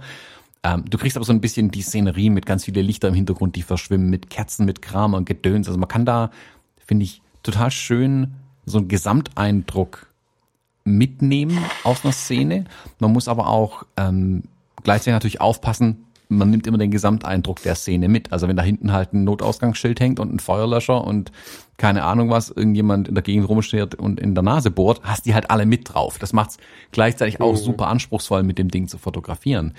Ähm, du hast gerade eben dein Bild hier erwähnt und ich habe mich vorhin schon gefragt, also wo du gerade eben gesagt hast, von, wo du von einem Sigma Art 2414 erzählt hast, dachte ich mir, das kann unmöglich mit dem Objektiv fotografiert sein ähm, weil man hinten ja noch was erkennt irgendwie. Ich finde tatsächlich, auch wenn der, der, der Impuls und der Reiz erstmal da ist, zu sagen, bei so einem Weitwinkelobjektiven, oh, brauche eine große Offenblende, damit ich einmal immer noch ordentlich freistellen kann. Ich habe mal geguckt, ähm, die meisten Bilder, die ich mit dem mit, mit 24 Millimetern mache, sind so Abblende 4, obwohl das ein 1,4er ist, tatsächlich auch. Weil ich tatsächlich finde, der Reiz ist da für mich gerade eben, die Szene im Hintergrund noch irgendwie mit drin zu halten ähm, und möglichst doch viel Schärfe zu zeigen, weil ähm, so wie man bei deinem Porträt ja hier sieht, man muss relativ nah ran an die Person irgendwie auch. Man darf aber auch nicht zu nah ran, sonst hat man nur noch riesige Kartoffelnasen irgendwann. Ähm, und da die Schärfe noch zu finden, ist gar nicht so einfach, vor allem wenn man mal kleine Objekte fotografiert. Ich habe kürzlich ähm, beim, beim Pilzesammeln zum Beispiel, also auf Bodenhöhe einen Pilz fotografiert. Und wenn du das mit einer Blende von 1,4 machst, also den Pilz einigermaßen in dem Bild drin, ist dahinter halt alles nur noch verschwommen und äh, weg. Ja, das und ist aber dann natürlich nah Makro, ne? Das ist vom Objekt an genau. stand und noch was ganz anderes. Aber wenn du das Foto, na, das, was ich jetzt hier dir geschickt habe, ist auch ein bisschen, na, das, das ist für das Beispiel nicht gut dein, ähm, Thomas hat mir noch ein anderes Foto geschickt, Thomas hat mir noch ein Street-Foto geschickt aus, aus ähm, Israel. Den Mann, der da zentral drin steht, wenn du den mit 1,4 fotografiert hättest, wäre der Rest sehr gut erkennbar gewesen, er wäre nur leicht rausseziert gewesen. Also es ist nicht so, dass du bei 1,4 bei einem Porträt im Hintergrund nichts mehr erkennst. Du hast eine sympathische, leichte bis mittlere Unschärfe. Wobei ich jetzt wirklich nur von Kleinbild spreche. Das ist ja tatsächlich in dem Bereich noch ein großer Unterschied zum, zum kleineren Sensor. Aber äh, ich, ich weiß gar nicht, hätte ich jetzt eigentlich vorher mal fragen können, ob du diesen Effekt, den das Sigma Art zum Beispiel im Porträtbereich macht, ich habe ja gerade von Patrick so ein paar Bilder offen, mh, wo er in New York steht und, und so, ein, so ein Büstenporträt von einem Mädel hat, also ab Bauchnabel aufwärts. Der Effekt ist natürlich wirklich krass. Ich weiß nicht, ob das das 16 Millimeter kann. Das ist technisch wahrscheinlich so intensiv nicht möglich. Ne? Ähm, Nö, ist aber auch. Sprechen wir bei den Blenden und bei der Freistellung von zwei verschiedenen Systemen und von, von noch zwei verschiedenen Ergebnissen. Genau, aber wie gesagt, ich, ich habe auch gar nicht den, den, den Impuls, da die Blende aufzureißen. Und das Bild, das du jetzt gerade erwähnt hast, ich pack das auch in die Shownotes rein, das mit Blende 8 fotografiert zum Beispiel. Also mhm. das ja, ist eigentlich schon drüber ja. über dem, was man machen sollte. Ähm, aber eben ganz bewusst, weil ich ja die Szene drumherum zeigen will. Ich kann dir, ich schmeiß dir mal eben in den gleichen Ordner noch ein zweites rein, ähm, damit du das sehen kannst. Ähm, also der Reiz für mich, also wie gesagt, ich bin nicht unbedingt bei den Porträts dann bei sowas. Ich, da bin ich halt wieder ein bisschen reportagiger unterwegs und ich finde es eben spannend, so viel zu zeigen. Und da wäre, da ist die, die große Offenblende tatsächlich eher die Krücke, für was er eigentlich mal gedacht war, nämlich viel Licht einzufangen. Wenn es dann halt dunkel ist, brauche ich halt die 1.4. Das lässt sich dann halt nicht verhindern. Dann fotografiere ich natürlich aber auch wieder ein Stück weit anders. Aber sobald ich mich ähm, in einem Lichtbereich, sage ich mal, bewege, wo ich es mir aussuchen kann, mit welcher Blende ich arbeite, mache ich der ganz bewusst viel weiter zu. Also du hast jetzt kürzlich zum Beispiel andere Brennweite, weil da war alles mit äh, 35 fotografiert. Die Bilder aus dem Weinberg zum Beispiel, ja, hat man auch besprochen. Und auch da, das ist bei mir Blende 2 bis Blende 4 das meiste fotografiert tatsächlich, obwohl ich ja auch eine 1,4er Blende hätte, aber die suche ich da gar nicht mehr so arg. Also ich versuche da heute viel bewusster ranzugehen, wie viel zeige ich und ähm, versuche in dem Bild halt irgendwas, also nicht eine einzelne Sache freizustellen. Gibt's auch Bilder, klar, keine Frage. Aber ich versuche auch so ein bisschen so ein Gesamtding reinzukriegen. Bei Porträts, ich kenne Porträts, die mit 24 Millimeter gemacht sind. Und ähm, also ich, ich kenne diese, ich nenne es mal freigestellten Porträts, die haben bei 24.1.4 an dem Kleinbildsensor oft schon diesen ähm, fast mittelformatigen Look, weil halt die Schärfe so schnell abfällt dann. Ähm, interessant, ja, gar nicht meins, wäre nicht der Effekt, den ich suche. Viel spannender finde ich diese, Warte kurz, ich sag mal, Situation. Guck mal kurz, in, dass wir wissen, wovon wir reden. Ich habe dir gerade mal kurz einen Link geschickt vom Patrick, guck mal bitte drauf. Du redest von sowas, ja? Also ich habe gerade viele gehört. Genau. Ich habe das bewusst genommen, weil ich weiß, dass es ein relativ populäres Bild ist. Viele Leute kennen das. Patrick hat auf, oh, Thomas, wie heißt die Brücke, verdammt? Das müsste die Brooklyn Bridge sein. Und da steht ein Mädel halt äh, mittig und die, die Seile und die, ähm, die Streben und was da so diese Brücke bietet, sind so ein bisschen der, der Hintergrund. Also das ist das Max, was geht. Das ist das Max, was geht. So bei 1.4. Wenn du weiter unten im Dunkeln guckst, finde ich es noch ein bisschen fantastischer. Und ähm, sowas meinst du mit fantastische Freistellung schon, weil ich finde, das ist gar nicht so sehr unscharf. Hm, ich weil dann reden wir, also was ich sagen möchte ist, dann ist, dann müssen wir das nicht diskutieren, sondern erzählen von dir und von mir, weil das natürlich zwei völlig unterschiedliche Arten und Weisen sind. In der Reportagefotografie, wie, so wie du sie mir jetzt hier von Israel zeigst, da stehen vielleicht, um den Hörer mit reinzunehmen, bei dem letzten Bilder zwei Soldaten oben auf so einem Dach oder so, nehme ich an. Und mhm. unten ist halt eine Crowd und da ist es natürlich spannend, was ist im Vorder- und was ist im Hintergrund los. Und auch da hast du eine leichte Hintergrundunschärfe, das finde ich sehr sympathisch. Wenn das handymäßig komplett scharf wäre, wäre es nicht spannend. So ist es sehr, sehr schön. Mm, aber da jetzt davon zu sprechen, ja, ich möchte aber mehr oder weniger Schärfe haben, macht wenig Sinn, wenn der eine von äh, künstlerisch-emotionalen Porträts spricht und der andere von Reportage. Äh, insofern ähm, Genau, deswegen können wir zusammenfassen. Genau, jeder setzt es halt äh, so ein. Also man kann die die Brennweiten ja halt auch verschieden einsetzen. Genau, ne? Also es geht nicht darum, besonders viel Schärfe oder besonders viel Unschärfe zu bekommen, sondern es ist einfach eine Frage des Einsatzes. Und das macht das 24 halt spannend, wenn man sich anhört, ich habe hier vorher dir was von der Unschärfe und davon erzählt, was Linien im unscharfen Hintergrund mit dem Bild machen, ähm, wie man hier beim Patrick sieht, auch in Schwarz-Weiß ganz toll. Den Link kannst du vielleicht mal mit reinpacken in die Shownotes, Thomas. Das wäre ganz gut, wenn ich schon davon erzähle. Dann kann jeder da mal reingucken noch. Ähm, während deine Fotos, äh, die du mir jetzt geschickt hast, die du sicherlich auch da reinpackst, ja einen ganz anderen Anspruch haben. Und das macht es aber auch schon wieder spannend. Du musst dich mit dieser Brennweite beschäftigen, wenn du sie vernünftig einsetzen möchtest. Ne? Du kannst halt nicht einfach hingehen und irgendwie Fotos machen, sondern du musst, so wie du es gerade beschrieben hast oder wie ich es auch beschrieben habe, du musst dich mit deinem Objekt auseinandersetzen oder mit deinem mit deinem Model oder mit was auch immer du da fotografierst und musst da ganz bewusst dran gehen. Da, da hilft dann keine Automatikeinstellung in der Kamera. Da musst du wirklich mal wissen, was du tust. Hm. Ja, also da ist dann, genau, wie du sagst, ein bewusstes ähm, Bildgestalten einfach notwendig. Aber das wollte ich ja sagen. Also es gibt, wie gesagt, es gibt diese, diese, worüber die Le meisten Leute bei dem Weitwinkel, glaube ich, einfach stolpern, ist, ähm, dass die Freistellung halt so immens schwierig ist, wenn du nicht eben so ein 1,4er ähm, Objektiv hast, dann mhm. stellst du einfach wenig frei, außer du gehst extrem nah ran. Das ist bei Porträts dann eben kartoffelnasenmäßig einfach schwierig, ähm, weil es dann sehr stark verzerrt irgendwie. Wo ich es dann spannend finde, es in Porträts einzusetzen, diese 24 Millimeter, auch ohne die Freistellung, da wollte ich eigentlich hin. Ähm, du musst halt sehr bewusst deine Umgebung dann einfach wählen. Also du musst dann ganz klar schauen, also mhm. das Bild von Patrick hier zum Beispiel, das hätten wir auch bei Blende 2.8 machen können, wunderbar. Dann hätte man noch mehr von der Brücke gesehen. Aber was er hier ja sehr, sehr richtig macht, ist die Linienführung halt ähm, extrem gut zu wählen. Mhm. Also die Linien laufen alle mehr oder weniger aufs Model zu.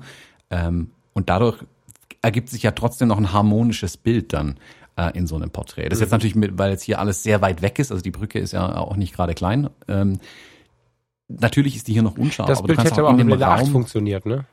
Genau, genau. Das hätte genauso gut auch mit Blende 8 noch funktioniert. Da hätte man noch mehr von New York zum Beispiel auch hinten erkennen können. Ähm, du kannst aber auch in einem Raum, wo dann garantiert alles scharf ist, äh, kannst du eben auch wunderbare Porträts machen. Aber du musst eben schauen, okay, wie laufen selbst die Kanten oben im Raum an der Decke, also wo Wand und Decke sich treffen, wie laufen diese Linien in meinem Bild? Das ist dann plötzlich zu beachten und das finde ich total spannend und das ist alles andere als einfach, das sage ich auch dazu. Ähm, wenn du mit so einem ähm, 16 Millimeter äh, oder 24 Millimeter äh, Indoor arbeitest. Ich mache das ganz gerne mittlerweile, vielleicht auch ein bisschen aus der Not raus, wenn ich zum Beispiel standesamtliche Hochzeiten fotografiere, wenn ich das mal wieder fotografiere, ähm, dass ich dann mit dem 24 Millimeter eher arbeite. Aber dann merkt man halt auch schnell, a, wie hässlich die Standesämter sind. also wenn dieses mhm. Notfallkatastrophentelefon, dieses orangefarbene irgendwo noch an der Wand hängt ähm, und wie viele Linien sich eigentlich in so einem Raum befinden und wo die überall hingehen, wo man sie eigentlich nicht haben will. Also da muss man schon ein bisschen suchen ähm, und oder vorher schon wissen, ähm, wo man stehen muss, äh, um da ein paar gute Bilder tatsächlich rauszukriegen. Und so kann man auch mit genau der Art und Weise Porträts fotografieren. Also wenn ich zum Beispiel mhm. ähm, die Standesbeamten fotografiere. Dann nehme ich ja oftmals dann ähm, das Brautpaar irgendwie mit rein, damit es ein bisschen Kontext hat noch und Vordergrund macht Bild gesund, wie du sagst. Aber ich achte dann natürlich, dass die Linien irgendwie sauber zusammenlaufen. Dann gibt es ja auch mehr oder weniger ein Porträt, sage ich mal. Aber mhm. das ist in Räumen eine anspruchsvolle Aufgabe auf jeden Fall, aber eine spannende auch. Absolut, absolut. Also ähm, warum ich gerade sagte, mit Blende 8 geht das auch, ähm, was, was das Foto, was wir gerade hatten, weil halt dahinter so ein Stück Mauer hinter dem Kopf ist. Im, Im, Standesamt oder in einem Raum musst du natürlich auch schauen, dass dir keine Blume, kein Fotorahmen, kein was auch immer aus dem Kopf rauswächst. Also die Freistellung bei mhm. einem extrem weitwinkligen Objektiv heißt halt auch, dass ich mir mich so hinstellen sollte, dass der Hintergrund sich abhebt von dem, den ich da fotografiere, damit er nicht im Wust untergeht. Und äh, da sagst du was Richtiges im Standesamt. Finde ich sehr, sehr schwierig. Also es gibt natürlich sehr, sehr schöne Standesämter. Es gibt einen Raum, im Standesamt Inselstraße für die Leute hier aus meiner Gegend, äh, die das kennen oder auch die Treppen da oder so. Das sind so riesige, urige alte Holztreppen. Wir haben hier im Schloss Komfort einen sehr schönen Raum, der weitwinklig sehr gut funktioniert. Thomas, du und ich, wir haben schon mal im Schloss Benrad fotografiert. Das geht sehr gut weitwinklig, aber das kann auch ein ziemlicher Abfuck sein, ähm, wenn du, wenn du weitwinklig im Standesamt stehst, weil da, also es ist noch lange nicht, leider noch lange nicht jedes Standesamt so super hübsch. Und ja, nach wie vor entdecke ich auch immer wieder, dass es passiert, dass in irgendwelchen Standesämtern der Staubsauger noch in der Ecke steht oder so. und da machst du dann halt auch nicht viel dran. Ne? Das ist tatsächlich so. Also da wird es dann schwierig. Kann man machen, aber es ist schwierig. Hm. Genau. Mm, was ich bei den, ähm, oder was bei den 24 mm natürlich auch extrem beachten muss, ist, ähm, wie man die Kamera hält. Ähm, wir hatten das vorhin gerade vor der Sendung schon ganz mhm. kurz angerissen, wo wir die Bilder angeschaut mhm. haben. Also wer noch nie von stützenden Linien gehört hat, ähm, sollte sich mal ein 24 mm Objektiv schnappen, auf die Kamera drauf machen und ein, ein Grad nach oben oder nach unten äh, abwinkeln die Kamera und sofort weiß man, was stützende Linien sind. Ähm, die auf der Stelle schlecht. ja, genau. Ähm, das ist, hast schon mal durch so ein, ähm, keine Ahnung, 16 Millimeter oder 12 Millimeter Kleinbild durchgeschaut, also durch die Kamera durchgeschaut mhm. und dich dann gedreht und rumgeguckt. Da wird einem schnell übel, finde ich. Ja.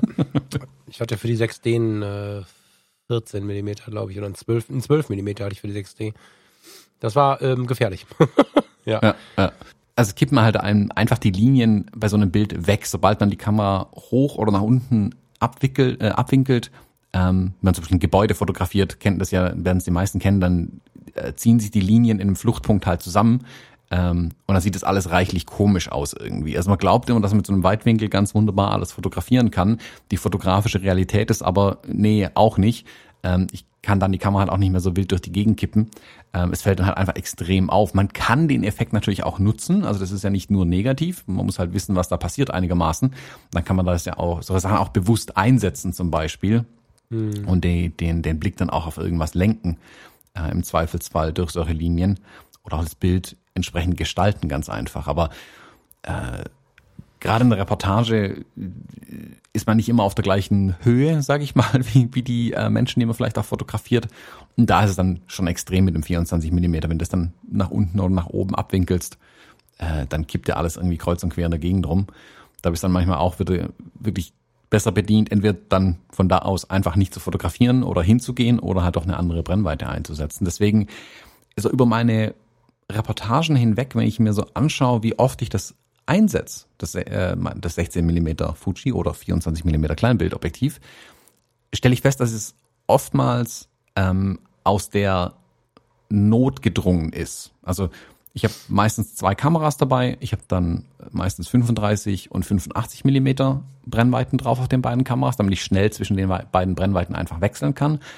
Und sobald es eng wird, also entweder weil die Menschen mir sehr nahe kommen ähm, oder eben der Raum eh schon eng ist und ähm, ich einfach mehr zeigen muss, gezwungenermaßen, damit man überhaupt kapiert, was hier los ist, damit ich nicht nur Ausschnitt habe, weil, weil ich eben nah dran bin dann, ähm, dann wechsle ich auf 24 Millimeter und 50 Millimeter. Dann habe ich eine ähnliche Brennweitenspreizung noch immer drin, äh, kann aber dann sozusagen mit dem, mit dem 24 Millimeter einfach mehr zeigen. Aber es ist, wie gesagt, eher das Ausweichen auf die beiden Brennweiten, als dass es eine bewusste Entscheidung ist. Ähm, hin und wieder packe ich es auch mal bewusst aus, aber es gibt genug Gelegenheiten, wo ich es nicht einmal auf der Kamera habe, wenn ich irgendwo fotografiere, sondern ähm, es ist eine Ausweichbrennweite für mich. Also sicherlich nicht eine, äh, eins der Objektive, die ich viel nutze. Das wäre ähm, das wäre eine steile Behauptung, die ich nicht halten könnte. ja, was ich ein bisschen schade finde. Also Covid hat jetzt, oder vielleicht auch das Schnüpfchen.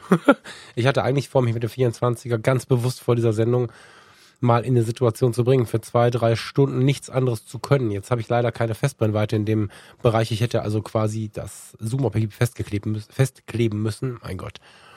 Und hatte wirklich vor, mich mal hinzusetzen und ähm, mit jemandem, eben auch immer, mal so durch die Stadt, äh, vielleicht auch wieder nochmal durch diesen japanischen Garten oder durch irgendeinen interessanten Ort zu tapsen, um eben diese Brennweite aus dieser Notfallsituation herauszuholen. Ne? Also selbst bei dem, bei dem, bei dem, bei der freien Arbeit mit der ähm, Inka war es so, dass es ja, ja, ich wollte halt irgendwie diese Bäume mit zeigen. Ich will nicht sagen aus der Not heraus, aber es musste mir erstmal einfallen. Aber wenn du nichts anderes am Start hast, dann kann man so eine Brennweite aus äh, auch ganz locker mal aus dieser Notfallsituationsgeschichte in die Liebe holen, weißt du? Also wenn du jetzt sagst, ich nutze das 16 Millimeter meistens, wenn es irgendwie zu eng ist, hm, so, dann wäre es jetzt natürlich ein geiler Move, wenn, wenn du und ich mit dem 24 und der Hörer, der jetzt zuhört, wenn, wenn du jetzt zuhörst und sagst, für mich ist das auch nur eine Notfallbrennweite,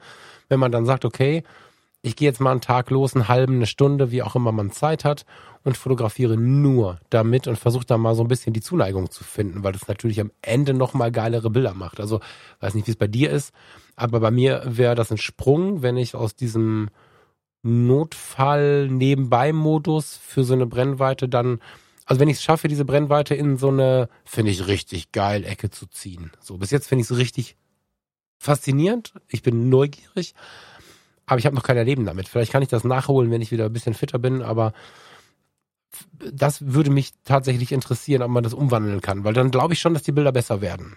Weißt du, wenn du aus diesem ich mache das jetzt, weil rauskommst und sagst, boah, ich habe voll Bock auf 16 Millimeter, unabhängig davon, ob der Raum gerade groß oder klein ist. Mhm, genau, ja, das meine ich ja. Also ich, ich gebe jetzt mal zu, dass ich mich lang an die 35 Millimeter habe gewöhnen müssen, weil 50 Millimeter eigentlich eher so mein Ding war. Ähm, heute finde ich es befremdlich, mit 50 Millimeter irgendwas zu fotografieren. Also so gut habe ich da den Switch mhm. hinbekommen. Und es ist, wie du sagst, man muss sich halt mal wirklich hinsetzen, nur die eine Brennweite einpacken und dann losziehen. Und dann finden sich zum einen die Motive und wenn man das lang genug macht, ähm, lernt man auch ganz gut äh, mit, den, mit so einer Brennweite dann umzugehen. Also für die nächste Reportage werde ich sicherlich mal ähm, dann das ähm, 24 Millimeter öfter draufschnallen und einfach mal schauen, was kann ich damit machen. Vielleicht bringe ich mich auch, jetzt war, es ja vorhin eh schon hatten, morgen bei der Hochzeit bewusst in die missliche Lage, nicht nah rangehen zu können und trotzdem mit dem 24 Millimeter zu fotografieren. Es ist ja möglich. Ja, also ja. man kann den ja, Bildaufbau ja, trotzdem, also nicht immer, es wird immer Gelegenheiten geben, wo es halt einfach kacke aussieht, Punkt. Ähm, aber mal morgen bewusst auf die zweite Kamera ähm, das 24 Millimeter drauf zu machen, dann mal zu schauen, okay, wie kann ich aus den Motiven, die ich normalerweise hier mit 35 fotografieren würde, wie kann ich hier mit 24 Millimetern arbeiten? Was, was ist hier drin? Wie anders werden dann die Bilder? Und dann kann man mal schauen, was man daraus noch gewinnen kann. Also, wie, wie du sagst, man muss ja wirklich bewusst ähm, vornehmen, so eine neue Brennweite mh, hm, zu entdecken, kann man das so sagen? Ja, also zu entdecken vielleicht ja, erstmal ein bisschen. Zu gewinnen vielleicht sogar, ne? Ja, ja. Genau, äh, erstmal muss man sie, glaube ich, entdecken, bevor man sie wirklich lieb gewinnen kann. Am Anfang ja. kommt dann nicht ziemlich viel Mist raus. Ähm, und einfach mal, Stimmt, ja. also wirklich mal, das ist ja auch keine Schande, ähm, einfach mal zu fotografieren, fotografieren, fotografieren, dann ist es, keine Ahnung, tausend Bilder, alle Schrott, super, Daumen hoch, aber dann hat man zumindest mal tausend Bilder mit dem Ding gemacht und versteht jetzt die Optik vielleicht mhm. einfach besser. Äh, es muss ja nicht ja. immer, also das versuche ich den Leuten ja sowieso in die Birne zu hämmern, nicht jedes Mal, wenn ihr rausgeht, müsst ihr zurückkommen mit Award-winning Photos. Es kann einfach sein, dass ihr wie die Maler einen Obstkorb gemalt habt super. Stillleben gemalt, ab in die, ab in den Schrank mit dem Bild, nächstes Ding machen, um zu üben. Das ist ja auch eine Übungssache. Und gerade wenn man mit einer Brennweite nicht vertraut ist und die Neuverein ist, muss man üben, üben, üben, üben, um ähm, zu lernen, wie wirkt die Brennweite, was kann ich damit machen, was machen die Abstände damit, wann ist es cool, wann ist es nicht mehr cool, was lässt die Blende an meiner Optik, die ich habe, ähm, zu. Also äh, es muss ja keine Festbrennweite zum Beispiel sein. Du hast jetzt dein Bild, was du hier ähm, zeigst, ist ja mit einem äh, Zoom-Objektiv gemacht. Und diese mhm. Standard-Zooms, also dies, das typische 2470 zum Beispiel, hat ja diese 24 Millimeter. Ähm, die besseren Objektive dann auch schon mit 2,8, also gibt auch mit 3,5, aber egal, ähm, ignorieren wir die Blende mal. Selbst wenn ihr keine Festbrennweite habt, habt ihr vielleicht ein Zoom-Objektiv, ähm, das die Brennweite abdeckt und ähm, ja, entweder mit einem kleinen Stücken Gaffertape oder bewusst darauf achten, lässt sich das ja auch regeln, dass man dann mit einer, mit einer Brennweite mit einem Zoom-Objektiv fotografiert. Ähm, man darf dann halt nicht aus reiner Gewohnheit am Zoom-Ring reißen. Ja, also zwei Sätze zu deinem Award-Winning. Ich erlebe in letzter Zeit immer mehr Hochzeitsfotografen, die mich fragen, ob ihre Bilder gut genug sind. Ich weiß nicht, warum sie nicht dich fragen, aber sie fragen mich. und stellen mir dann immer die Frage, was habt ihr für ein Problem? Also ich glaube, dass da auch dieser Instagram-Effekt gerade so ein bisschen lauter geworden ist und dass sie alle glauben, sie müssten irgendwelche Bilder haben, wo das Brautpaar in einem rosa Cadillac von Rosenblüten beworfen beide wunderhübsch äh, in die Kamera schreien und im Hintergrund, äh, weißt du, so. Also es kann ja auch einfach nur eine schöne, authentische Reportage eines schönen Tags gewesen sein. Und die Brautpaare sind ja oft gar nicht so Pinterestisiert und Instagramisiert und sind einfach zwei nette Menschen, die gerade gerührt sind, ein schönes Porträt von sich haben wollen, wo ihnen eine Träne von der Wange läuft.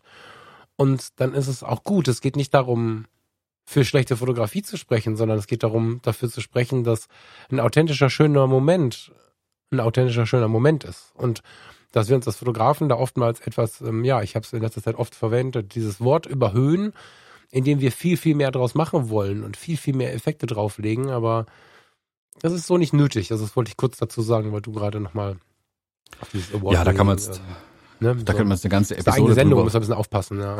ja. Genau, da könnte man eine ganze eigene Episode, glaube ich, drüber füllen. Und ich fürchte auch, dass deswegen die Leute dich schon eher fragen als mich, weil sie mein vernichtendes Urteil dann schon kennen. ich nehme da jetzt nicht mehr so unbedingt so arg ein Blatt vor den Mund.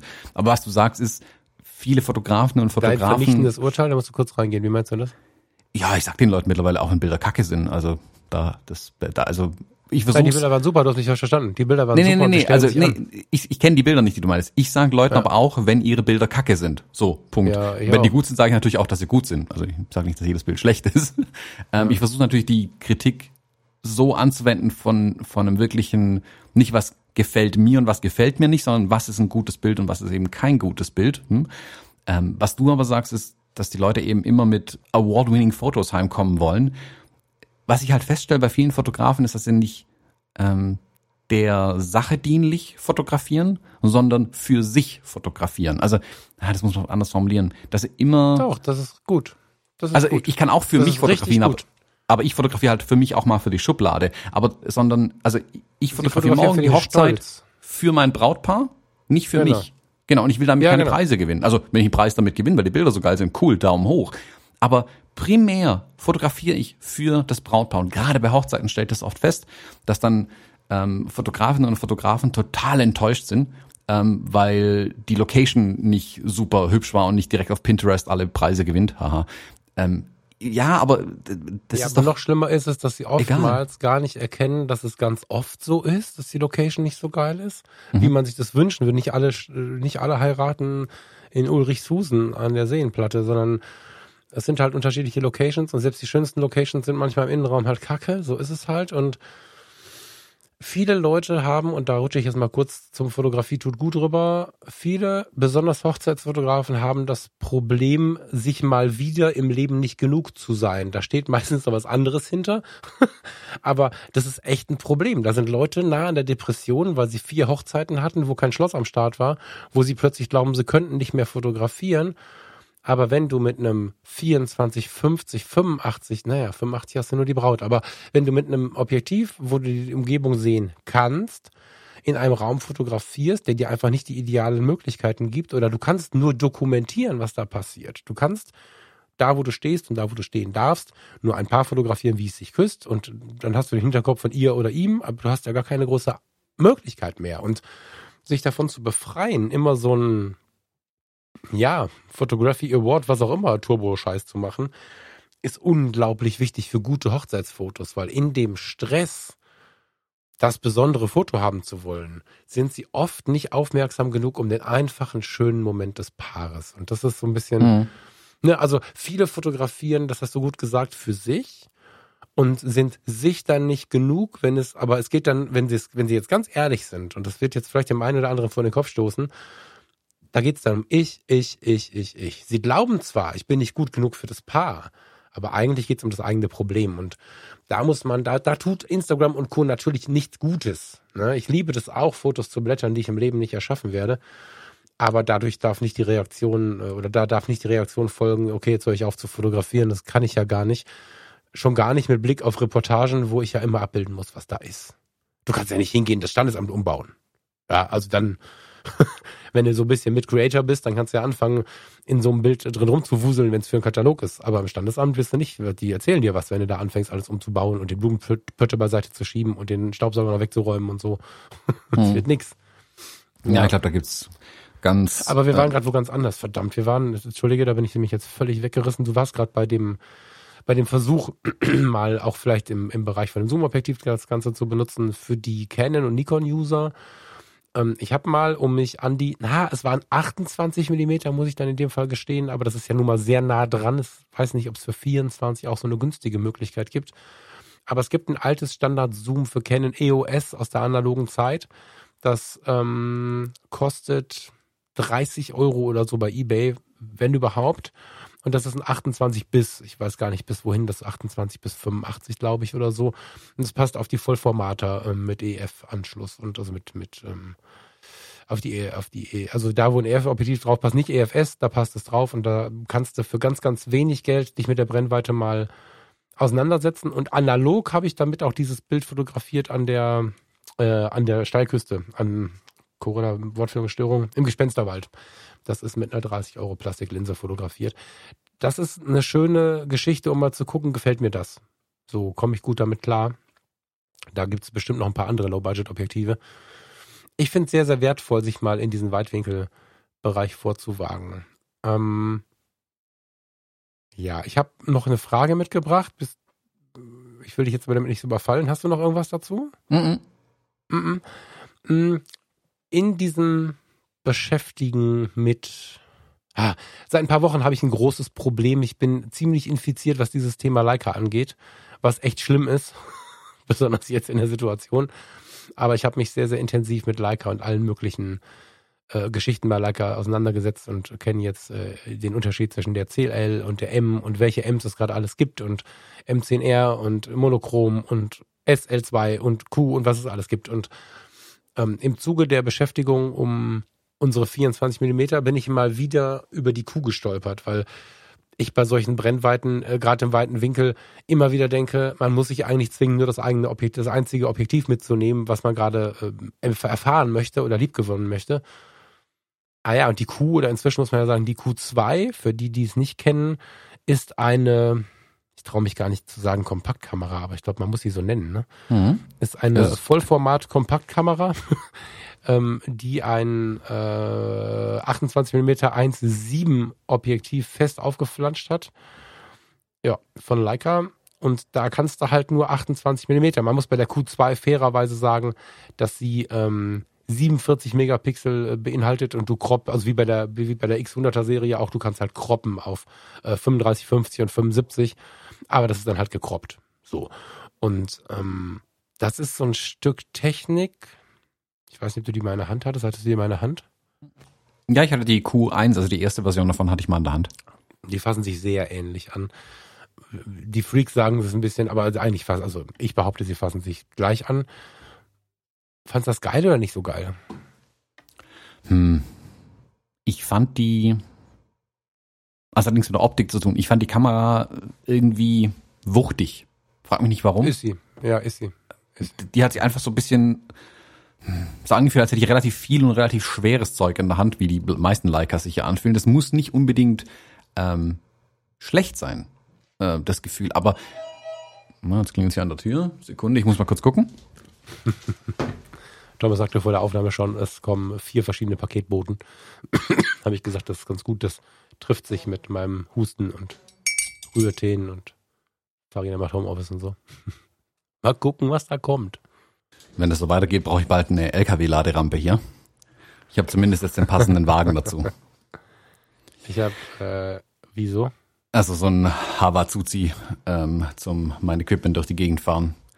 Achso, ich dachte, er hätte nur das Auto gekauft. Ähm, nee, nee, ich habe keinen ich LKW hab grad, gekauft. ich habe ja gerade schon, ja genau, das hat sich gerade so angehört. Ich habe ja gerade schon äh, hinter den Kulissen verraten, dass du vorher schon die ganzen Paketlieferungen angekündigt hast. Was ist denn da gekommen jetzt? Jetzt wollen wir das alle wissen. Äh, Stative und ein Wagen zum besagte Stative transportieren. Stative? Also, Lichtstative oder was? Mhm. Ja, Neulampenstative. Meine alten regen mich komplett auf und jetzt ähm, will ich das hier A, hier im Studio bei mir ein bisschen fixer installieren und auch zum äh, Mitnehmen, wenn die Produktionen größer sind, will ich einfach stabilere äh, Stative dann stehen haben. Also diese C-Stands, alles komplett Edelstahl. Das steht dann auch tatsächlich da.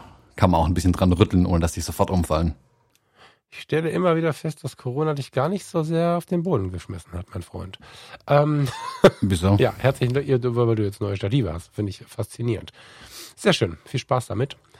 Leica Q2. Ähm, klar ist die mega schwer. Das ist ein, das ist ein Brecher. Das ist ja auch der, der, der Witz bei denen irgendwie, ne, dass sie halt, ähm, also die sagen bei den Objektiven, das ist jetzt für die Q nicht so ganz passend, aber wenn du dir die M anguckst, 50 bis 70 Jahre sollten die schon halten.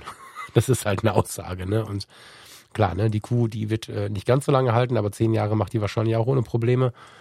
Mm, und der Witz ist ja, dass die sich massiv anfühlen. Also die würden sie wahrscheinlich nicht so gut verkaufen, wenn sie jetzt so kompakt wie eine X100V wäre. Die ist schon größer. Bisschen größer muss sie auch sein, ein Vollformatsensor.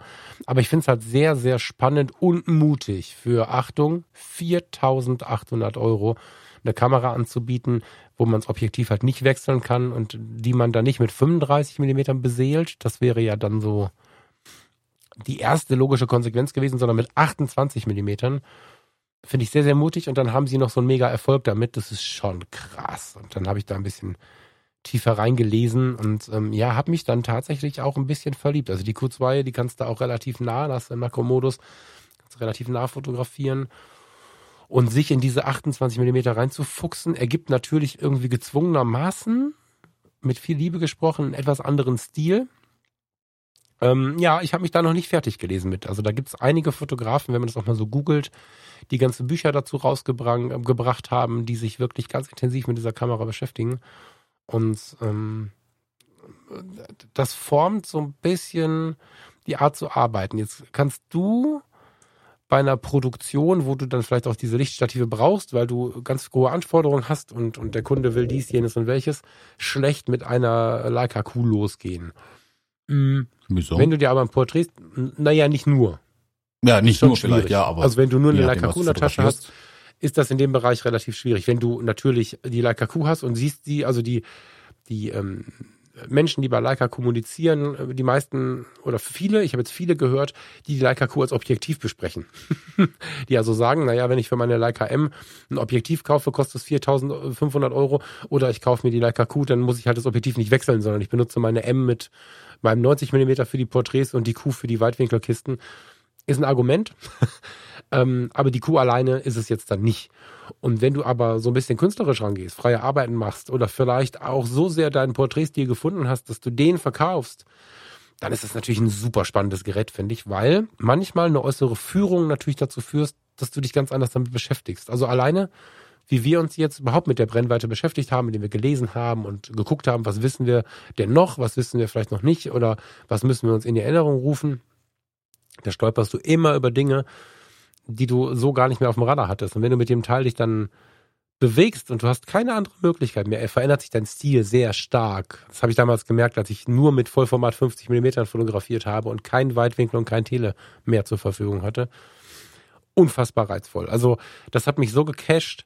Ich bin ganz froh, dass wir nicht 2021 haben. Ich bin optimistisch, dass es mir da, äh, dass Corona mich da äh, ein bisschen losgelassen hat, was die, was die Geschäftslage angeht.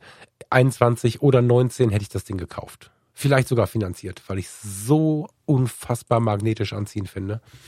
Richtig krass. Mhm. Spannende Kamera auf jeden Fall. Also ich, ich finde es eine total spannende Idee und ich glaube, das ist, also wie gesagt, für meine Fotografie, die ich mache, ähm, könnte ich, also die ganzen Reportagen, meine ich das, ähm, ja, die ja, ja, ja. lässt sich wunderbar mit der Kuh. Da kannst ja, du auch da eine komplette fotografische Karriere aufbauen mit dem Ding und ich finde es ähm, man kann es als Einschränkung sehen. Wie gesagt, ich sehe das ja meistens eher als Vorteil, mich da auf sowas zu konzentrieren, auch auf eine Brennweite. Ja, genau. Und wenn ich gucke auf meiner X Pro 3, ist das, das 35er eigentlich, also 23, 35, je nachdem, wie man es nennen will, ähm, festgewachsen. Also das wäre nicht ja, so viel anders. Ja, ja. Ich habe ja auch lang mit einer X100 fotografiert. Dafür gibt's ja den, den Weitwinkeladapter, dann landest du bei der gleichen Brennweite. Finde ich wunderbar. Also ich glaube, je nachdem, was man fotografiert, ist es eine unglaublich ähm, mächtige Kamera, also man darf auch nicht außer Acht lassen, dass das Ding, glaube was fast 50 Megapixel oder so hat, wenn ich es noch richtig weiß, die Q2. Ähm, das ist schon eine 47, ordentliche Kiste. Also ja, ich finde, auch für Leica-Verhältnisse bekommt man bei dem Ding relativ viel fürs Geld. Ähm, klar, sind auch noch fast 5000 Euro, keine Frage. Das ist ein, äh, schon ein Batzen Geld, den man dafür hinlegen muss. Aber wer drauf steht, bekommt damit, glaube ich, ein mächtiges Werkzeug, mit dem man auch wirklich viel anfangen kann. Ähm, günstiger, wesentlich günstiger wäre zum Beispiel ähm, eine Fujifilm X100, äh, was aus der Serie, oder die Ricoh GR Kameras, wenn man mal zumindest reinschnuppern möchte in dieses feste Brennweite mit einer mit der Kamera fest dran, ähm, um damit mal ähm, ja die ersten äh, Gehversuche zu machen. Was ähm, wenn wir jetzt hier schon bei der Technik sind, was man dazu sagen muss, äh, die Leica Q ist natürlich also das ist jetzt eine Frechheit jedem gegenüber, der gerade auf die Kohle gucken muss, inklusive meiner eigenen Person. Ich wollte sie gerade als verhältnismäßig günstig beschreiben. Mit ungefähr 5000 Euro ist das schon eine Ansage. Ne? Aber für eine Leica, wo jetzt die neue äh, Leica M10R, also die, die äh, Resolution, kostet 8, meine ich. 7, 9 oder so. Und dann hast du noch kein Objektiv dran. Und so gesehen ist die günstig, was man dabei nicht vergessen darf. Aber dann darf man keine Kompaktheit erwarten ist mir jetzt auch aufgefallen in den letzten Wochen, die SL2 ist ja eigentlich sowas gewesen, dass wir uns gar nicht angucken, weil es viel zu teuer ist und viel noch zu groß, muss man dazu sagen. Die liegt aber auch bei 5. Und jetzt könnte man sagen, ja, aber kostet das Objektiv nochmal 5. Das stimmt. wenn du ein Leica-Objektiv haben möchtest, aber durch diese, durch diese L-Mount-Geschichte, ähm, die sie jetzt da äh, gebaut haben, kannst du die Leica SL mit einem schönen Sigma Art koppeln, weil die Sigma Art Linsen passen fast alle auf die Leica SL und SL2 damit ist die Kuh dann nicht mehr günstig, sondern auch ein, auch ein bisschen Liebhaberei, weil ich natürlich, wenn ich für 700 Euro oder für 1000 Euro ein Objektiv auf die Kuh packen kann, Leica-Enthusiasten schimpfen jetzt und sagen, die Qualität ist noch lange nicht die, die ein, ein Leica-Objektiv bietet, aber die Sigmas sind sehr nah dran und sind auch sehr auf große, äh, wie heißt das, Auflösung und so. Ähm, will heißen, ich finde super interessant, was sich im Markt tut. Das haben wir schon ein paar Mal gesagt. Aber ähm, auch die Leica Q und die Leica SL sind Alternativen, äh, die man fahren kann. Die fährt man halt länger. Die fährt man halt wahrscheinlich doppelt so lang wie so eine Canon EOS R5 oder so. Und preislich sind sie nicht so weit weg, wie man glaubt. Also die R5, ich weiß gar nicht, wie der Preis ist. Also die liegt jetzt nicht so weit weg von so einer SL oder von so einer Q. Das ist alles teure Scheiße, aber auch eine Chance. Hm. Ja, also teuer ist immer so ein komisches Wort. Es ist natürlich viel Geld. Bei der Kuh finde ich tatsächlich aber die Preis-Leistung irgendwo im Rahmen. Also eben, weil da viel auch drinstecken, wie du sagst, auch zehn Jahre lang will ich mit dem Ding Spaß haben kann. Da sind die, die M10R jetzt zum Beispiel, kostet glaube ich 8000 Euro. Da finde ich mhm. Preis-Leistung schon, ja, aber es sind Liebhaberkameras. Also ich will da nichts ja, Schlechtes ja. dagegen sagen bei den Leicas. Das sind Liebhaberkameras und die, die die Kameras haben wollen, die bezahlen auch diesen Preis oder mit diesen Kameras arbeiten, die bezahlen den ja, nicht gern, aber die haben vielleicht aber auch das Geld dafür, wie auch immer. Ähm, bei der Kuh finde ich Preis-Leistung aber in einem Rahmen, wo ich sage, das ist cool, also haha, Daumen nach oben. Ähm, das sehe ich hier irgendwie ein. Wie gesagt, es gibt günstigere Alternativen, mit denen kann man genauso viel Spaß haben, meiner Meinung nach. Aber es ist ja die Frage, was man möchte, was man sich auch leisten möchte, äh, wo man sein Geld auch hinpackt dann. Ja. Ja, was er, was er so gerne als unwichtig beschrieben wird, auch von denen, die es nutzen. Was ich aber, wo ich aber fest der Überzeugung bin, dass es nicht unwichtig ist. Ähm, es fühlt sich nur an wie irgendwie ein schlechter Charakter. Ich erlebe, dass die Menschen auf Leica halt reagieren. Ne? Also die Frage bei der X100F war immer, ist es eine Leica? Wenn ich die so um die Brust hängen hatte bei den Veranstaltungen tatsächlich. Und es gibt nicht kleine Bereiche der Hochzeits- und Reportagefotografie und gerade auch der Porträtfotografie, wo der Kunde halt ein bisschen abgeht, wenn er mit so einem Ding kommt. Das ähm, kann man jetzt uncool oder cool finden. Das kann man jetzt äh, mit Blick auf den Fotografen cool oder uncool finden. Aber wenn du so eine Leica SL2 oder SL1 oder S oder äh, vielleicht auch eine M oder eine Q, die ist echt elegant, um die Schulter hängen hast, wenn du zum Auftrag kommst dann ist da oftmals, wenn, wenn der Zugang beim Kunden da ist und der ist halt häufig da, äh, schon auch ein bisschen, ja, da ist eine Kundenbindung da, witzigerweise. Und das ist vielleicht auf dem Charakter oberflächlich, wie wir Männer uns aufs Handgelenk gucken und sagen, oh krass, ja, eine Rolex oder so. Ist halt auch Oberfläche. Ist aber ein Ding, was funktioniert. Ja, ob es das dann wert ist und ob man selber in der Lage ist, so ein Teil dann auch so lange zu halten, dass es sich lohnt. Also ich finde, so ein Ding muss man fünf, sechs Jahre mindestens, wenn nicht zehn, ähm, benutzen. Sonst ist es in meinen Augen verschwendetes Geld, aber kannst du in der Regel auch. Also die Geräte, die jetzt neu sind bei denen, die haben ja eine Bildqualität. Ähm, was soll da passieren noch? Also, weißt du, so. Und ich glaube, dass dieses Leica-Ding tatsächlich, ähm, ich höre immer wieder, was es ausmacht. Ich weiß aber auch, dass die Menschen das so von sich weisen. Dass sie, sowohl die, die damit fotografieren, als auch die, die keine Leica haben, sagen, das stimmt nicht. Und ich beobachte das ganz massiv und denke immer, naja, aber wovor habt ihr denn Angst? Ihr seid ja keine schlechten Menschen, weil ihr eure Leica geil findet. Also, so. Hm. Oder, an, oder noch besser, weil andere eure Leica geil finden. Ja.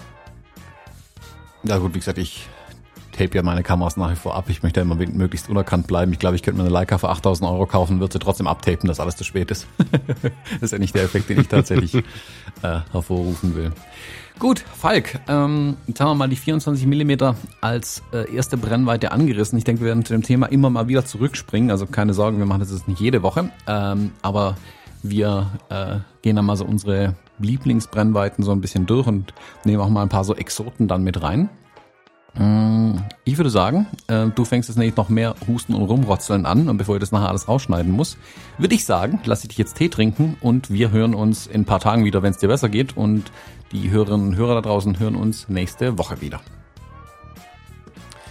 Sehr, sehr gern. Ich ähm, hätte das jetzt gleich auch mal beendet hier. Dankeschön Ähm, danke fürs Zuhören, danke fürs Gespräch, lieber Thomas, und bis sehr bald. Bis dann. Tschüss. Ciao, ciao.